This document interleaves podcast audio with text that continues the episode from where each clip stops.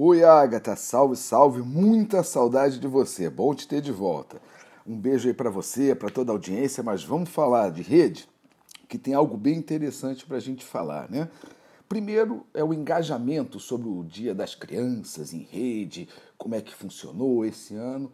Vamos falar, desse ano para o ano passado, o engajamento foi 6% menor o que a gente ainda não fechou o comércio online e também não fechou a parte da movimentação de comércio físico sobre o Dia das Crianças. Mas esse engajamento no Rio de Janeiro esse ano foi menor 6% do que no ano anterior.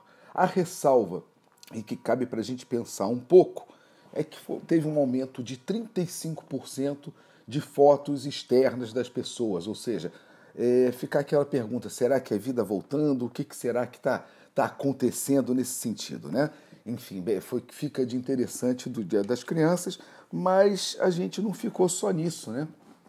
É, sem sair do tema crianças, mas é pedindo ajuda, Thaís, aí a você, Rodolfo, Alpinho, aos ouvintes, em especial a Thaís e a Roseli dos seus filhos, é que aquela série Round Six no Rio de Janeiro, o crescimento sobre citação do conteúdo, preocupação, aumentou 10% da quarta-feira passada para essa semana, ou seja, é uma coisa que está maciça, massivamente distribuída, já está chegando daqui a pouco em, em, em, não só em meme, mas chega em produto de camelô. E como explicar para os seus filhos, como inserir nisso, né?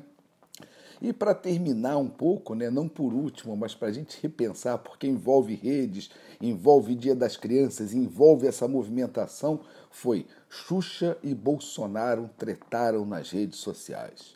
Passa, e você sabe qual foi o resultado até agora? Nenhum.